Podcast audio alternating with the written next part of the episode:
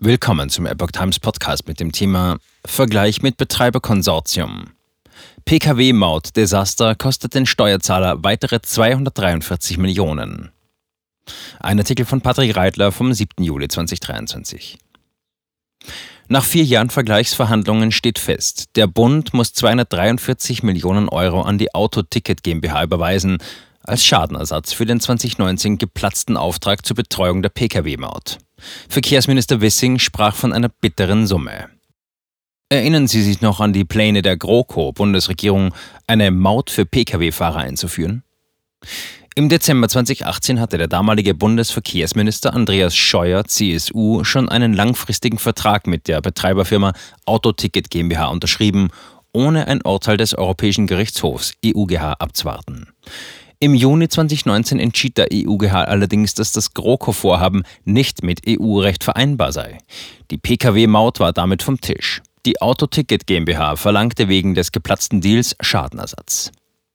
Steuerzahler muss für 243 Millionen Euro haften.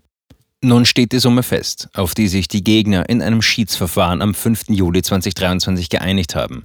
Nach Informationen des österreichischen Verkehrssystemspezialisten Capstraffic.com erwartet die Autoticket GmbH demnächst einen Überweisungseingang aus Berlin in Höhe von 243 Millionen Euro. Die Capstraffic.com AG mit Sitz in Wien hatte sich mit dem Münchner Ticketing-Spezialisten CTS Eventim AG und Co. KG AE zu dem Joint Venture Autoticket zusammengeschlossen.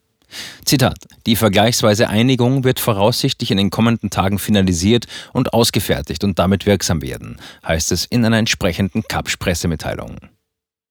Wissing: Mautpläne ein schwerer Fehler. Aus Sicht des aktuellen Bundesverkehrsministers Volker Wissing, FDP, ist die Regierung damit noch einmal glimpflich davongekommen. Ursprünglich hätten sogar über 700 Millionen Euro Schadenersatz im Raum gestanden, zitiert ihn das Handelsblatt. Dennoch handele es sich um eine bittere Summe. Der Haushaltsausschuss des Bundestages habe aber bereits zugestimmt, die 243 Millionen zur Verfügung zu stellen. Es sei ein schwerer Fehler gewesen, überhaupt ein Mautvorhaben für Personenkraftwagen auf den Weg zu bringen, meinte Wissing. Zu Beginn der Vergleichsverhandlungen hatte die Autoticket GmbH noch 560 Milliarden von Deutschland verlangt, um Abwicklungs- und sonstige Kosten sowie bereits entstandene und künftige Aufwendungen auszugleichen, die mit dem Betreibervertrag vom Dezember 2018 entstanden seien.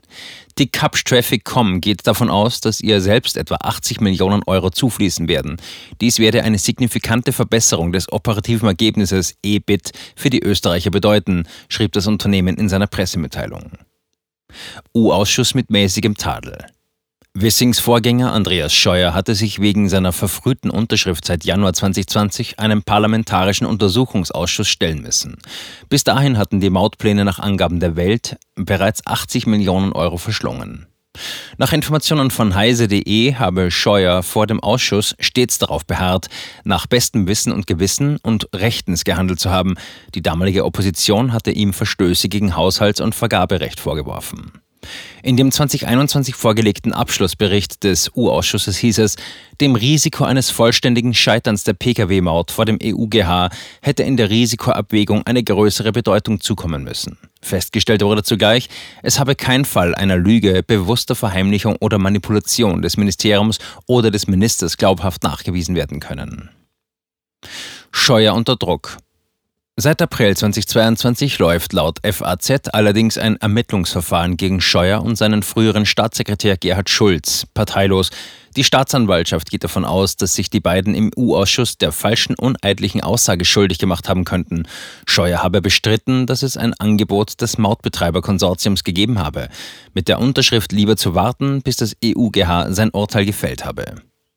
Die Vertreter der Autoticket GmbH hatten das Gegenteil behauptet. Scheuer und Wissing stehen inzwischen auch wegen des Milliardendesasters bei Münchner S-Bahn in der Kritik, wie die Süddeutsche jüngst bekannt gab. Nach Angaben der Tagesschau will Scheuer noch im Juli 2023 seinen Vorsitz beim CSU-Bezirksverband Niederbayern abgeben und auch nicht mehr als Gastgeber des politischen Aschermittwochs in Passau auftreten. Er besitzt als direkt gewählter Kandidat seines Wahlkreises Passau noch immer ein Bundestagsmandat. CSU wollte Pkw-Maut 2013 unbedingt. Nach Informationen des Deutschlandfunks DLF war die CSU 2013 mit der Forderung in den Bundestagswahlkampf gezogen, eine Pkw-Maut in ganz Deutschland einzuführen, um mehr Geld für die Verkehrsinfrastruktur einzusammeln. Infrastrukturabgabe hieß damals das Schlagwort.